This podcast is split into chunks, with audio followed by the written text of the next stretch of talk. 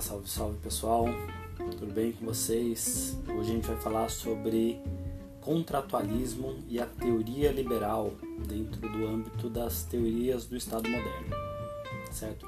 Primeiro a gente vai falar um pouquinho sobre o contratualismo e depois entender como que o contratualismo serve, né, ou pelo menos uma vertente do contratualismo serve como base, como fundamento para o desenvolvimento de uma teoria liberal do Estado, certo?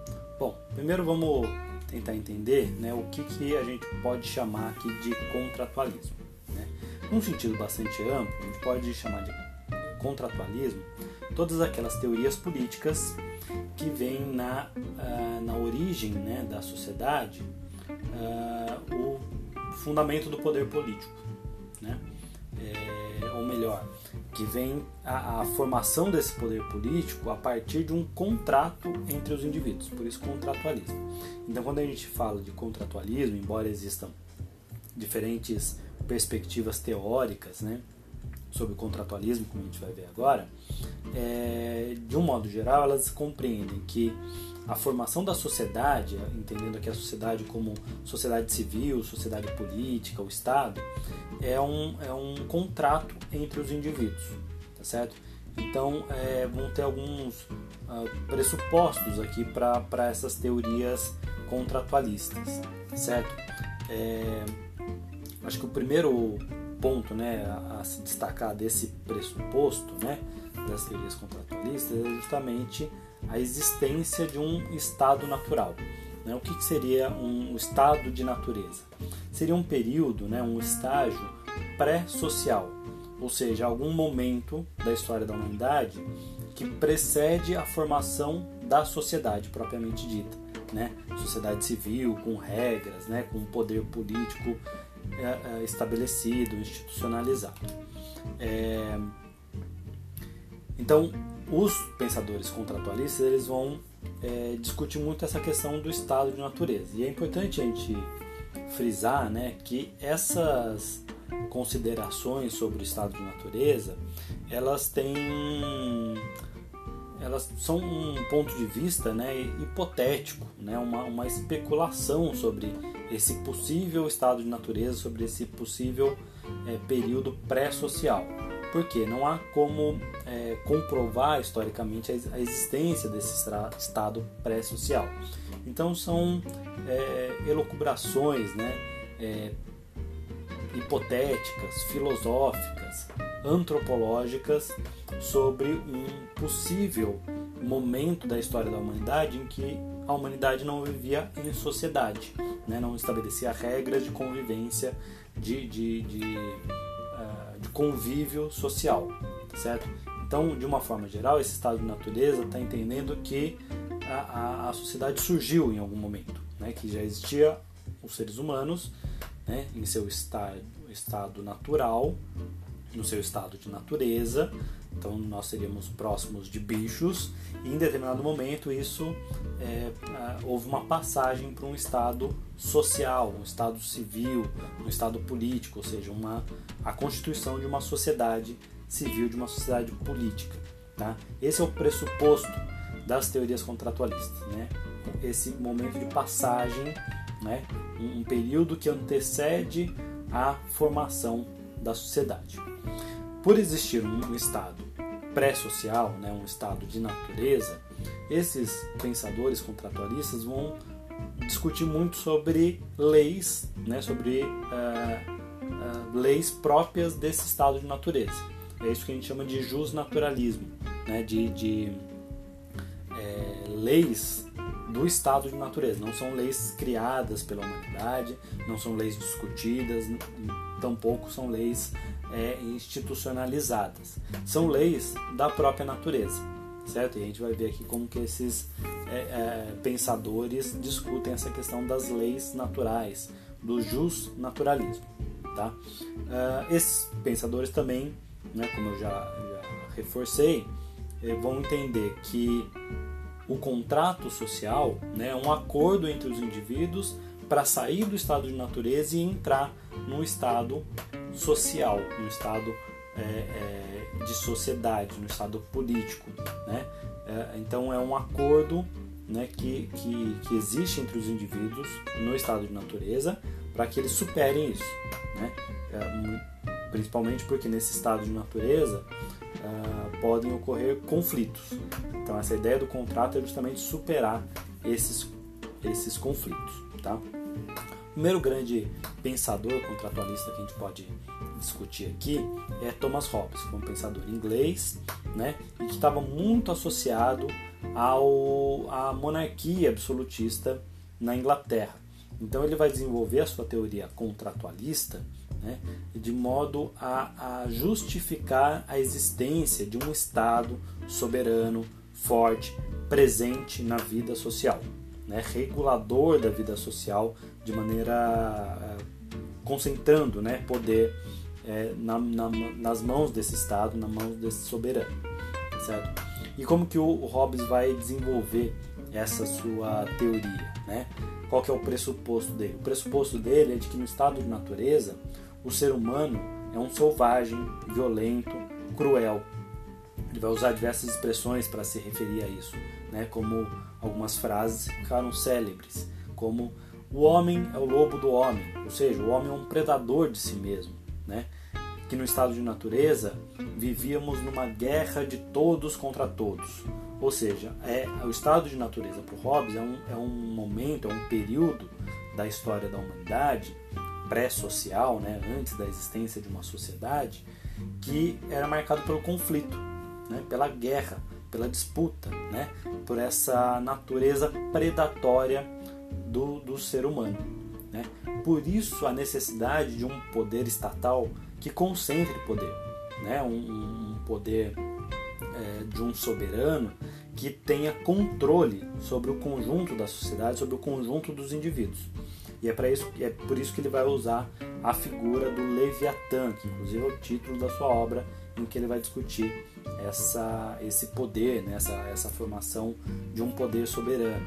Leviatã é uma figura mitológica que tem é, passagens também do Antigo Testamento que fazem menção a essa figura, né, que seria um monstro uh, dos mares com diversos tentáculos, né, que para proteger algumas espécies ele faz um controle absoluto do ambiente, né, para evitar o, o, o, a extinção dessas espécies e para ter controle sobre um uma determinada área.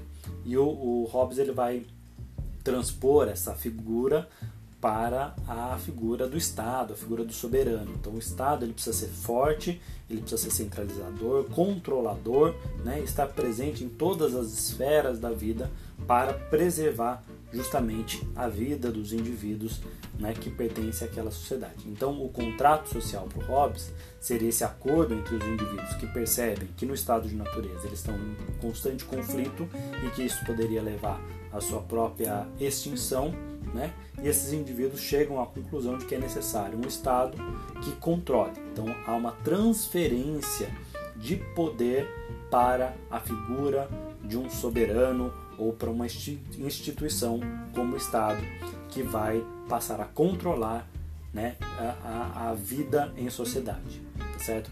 Então o Leviatã para o Hobbes é um Estado poderoso que inibe a natureza predatória do homem, certo? Um outro grande pensador é, contratualista, que a gente vai falar um pouco mais sobre ele daqui a pouco para falar das, da teoria liberal, né, é o John Locke. John Locke foi um filósofo é, iluminista, né, um, empirista que discutiu diversos assuntos, entre eles política, mas também discutiu é, questões ligadas à teoria do conhecimento. Né? Então, é, na filosofia, a gente se depara com John Locke em diversas áreas. No, no, no que tange aqui a questão da, da, da, sua filosofia política, né? ele vai também ser, né, entrar aí no hall desses pensadores contratualistas. Né? E ele vai é, pensar como que é formado esse contrato e como que se sai do estado de natureza e passa para um estado civil, um estado em sociedade. Para o Locke, o estado de natureza né, é um momento de plena igualdade entre os indivíduos. Então todos os indivíduos são iguais neste estado de natureza. nesse estado de natureza existem algumas leis naturais, o justo naturalismo que a gente estava falando. Nesse, nesse, nesse estado de natureza, os, os indivíduos têm alguns direitos que são naturais, que é o direito à própria vida, o direito à liberdade e o direito à propriedade. Aqui a propriedade é muito importante para essa teoria contratualista do John Locke para a teoria liberal do Estado.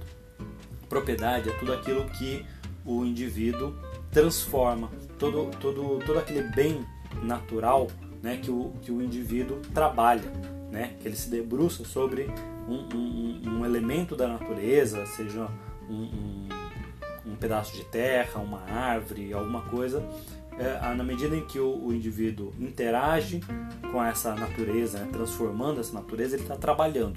Quando ele trabalha, ele transforma essa, esse elemento da natureza, esse bem natural, em uma propriedade privada, tá certo? O que o Locke é, discute é que nesse estado de natureza, como todo mundo tem o mesmo direito à propriedade e o direito à vida e à liberdade, podem ocorrer conflitos. Se dois, duas, dois indivíduos né, têm interesse em ter uma mesma área, uma mesma terra como propriedade privada, isso vai gerar conflitos. Se os dois trabalharam na terra, né, os dois vão ter direito a essa propriedade. Isso pode gerar conflitos. Por isso que os indivíduos se reúnem e estabelecem um contrato social entre si para que todos tenham direito à propriedade sem que nenhum é, é, invada a propriedade alheia, sem que ninguém é, é afronte né, o direito à vida, à liberdade e à propriedade do outro. Por isso, emerge um Estado civil, um Estado político que vai garantir os direitos naturais dos homens. Essa é a função do Estado para o John Locke, né? garantir o direito à vida, à liberdade e à propriedade, tá certo? E o Estado né, pensado pelo, pelo John Locke, ao contrário do Estado pensado pelo Thomas Hobbes, né, é, o Estado do, que o John Locke pensou não é um Estado que vai controlar tudo. Pelo contrário, é um Estado que vai controlar só aquilo que é necessário para que todos os indivíduos tenham liberdade e a sua propriedade privada. Tá?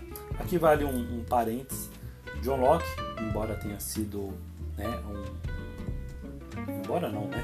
É justamente é, isso é muito adequado ao seu tempo. Né? Ele foi um pensador liberal, né? que pensou no liberalismo, mas ele era um grande defensor da escravidão, certo? Porque ele entendia o escravo como uma propriedade. Se os homens têm direito à propriedade, eles têm direito a ter escravos. Então, essa liberdade pensada pelo John Locke era uma liberdade muito restrita também aos, às sociedades europeias, né, que estavam se desenvolvendo e isso servia como justificativa, né, a sua, os seus direitos individuais, os seus direitos de liberdade, de propriedade, serviam como fundamento para a própria escravidão, para o neocolonialismo, né, por, por, por essa relação de dominação da Europa, né, das sociedades europeias com outras regiões do planeta, certo? Bom, por fim vamos falar do Jean-Jacques Rousseau. Rousseau também é um outro pensador considerado contratualista, mas ele vai ter aqui uma visão bastante diferente desses outros dois que a gente já viu, do Hobbes e do Locke. O Rousseau ele entende o estado de natureza como um, um momento de liberdade plena dos indivíduos e ele vai é, é, discutir né, como que no estado de natureza o ser humano é bom o ser humano é bom por natureza. É o, o tal do bom selvagem.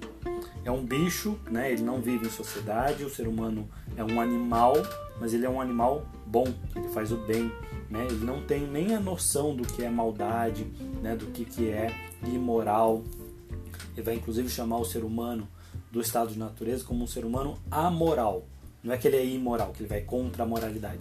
É simplesmente um ser humano que não tem moral, não tem um conjunto de, de regras, né, é, estabelecendo o que é certo e o que é errado. Porque isso é típico da sociedade, da vida em sociedade, e não da vida no estado de natureza, certo?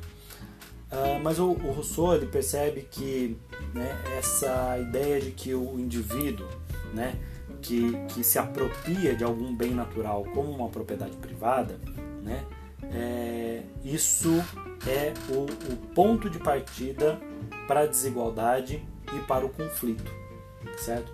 Na medida em que alguns indivíduos se apropriam privadamente né, de uma árvore, por exemplo, que dá frutos, ele estabelece com os outros indivíduos uma relação desigual, porque ele tem a propriedade e ele vai fazer o uso dessa propriedade para exercer a, a, alguma, alguma dominação sobre os demais, tá certo? Então, o, o Jean-Jacques Rousseau vê na propriedade privada a origem das desigualdades.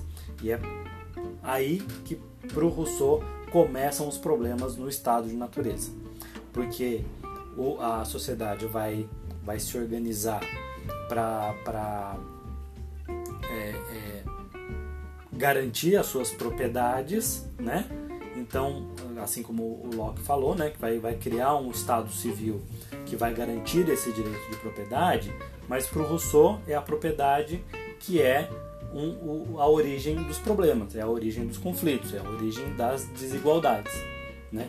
Então, essa sociedade que emerge desse contrato entre os indivíduos para garantir a propriedade é uma sociedade injusta, é uma sociedade ilegítima, porque ela não está pensando no bem coletivo, ela está pensando nos interesses daqueles que têm propriedade.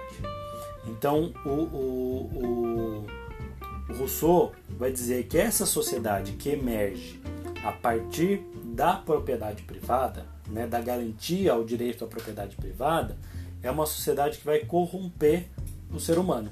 Né? Esse ser humano que era bom, né, o bom selvagem, ele vai ser corrompido pela formação de uma sociedade baseada na propriedade privada, certo? Por isso que o Rousseau vai é, falar num novo contrato social, né?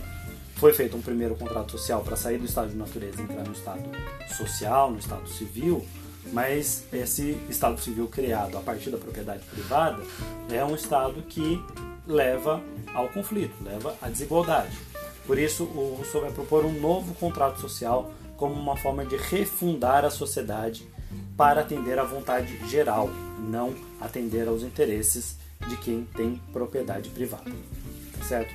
É interessante a gente pensar nesses diversos, nesses três autores né, contratualistas, para comparar como que eles entendem o estado de natureza, como que se dá o contrato social e para onde leva o contrato social, que tipo de estado, que tipo de sociedade política eh, se forma a partir do contrato social. Então é interessante pensar eles sempre em comparação. De uma forma geral, essas teorias contratualistas, especialmente a perspectiva do John Locke, né, é o fundamento do que a gente chama de teoria liberal do Estado. Né?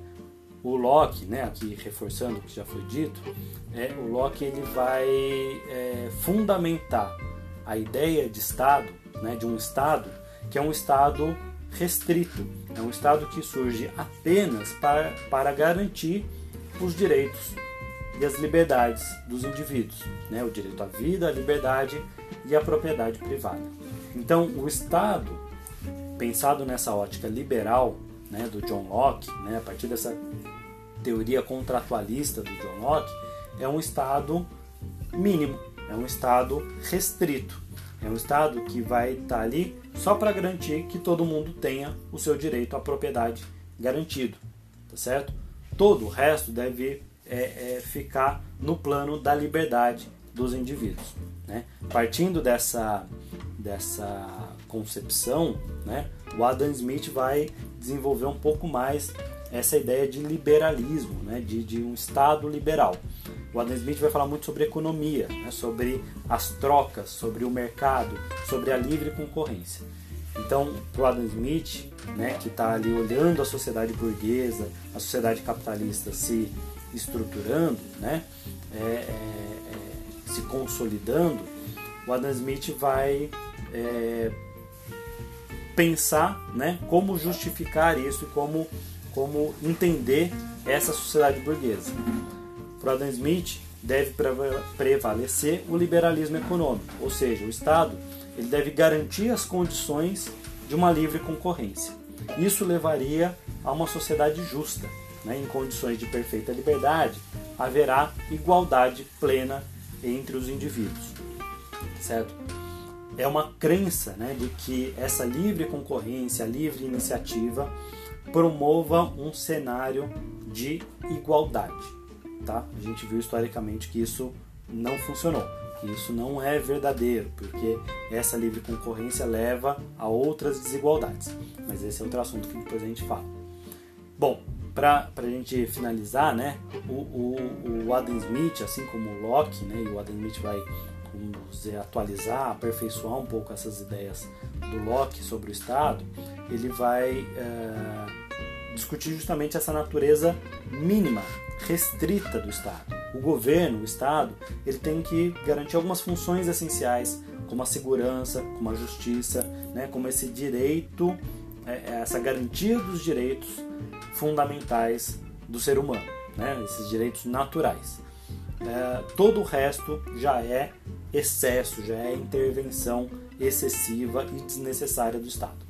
Essa é a perspectiva liberal de Estado. Essa é a perspectiva né, fundamentada na teoria contratualista do John Locke, especialmente, né, que vai justificar um Estado restrito, um Estado que se ausenta da regulação das relações sociais para além daquele mínimo necessário, aquela garantia mínima de, é, é, de direitos é, naturais, de direito à vida, à liberdade e à propriedade privada. É isso, espero que tenham gostado. Qualquer coisa me procurem. Um grande abraço e bons estudos.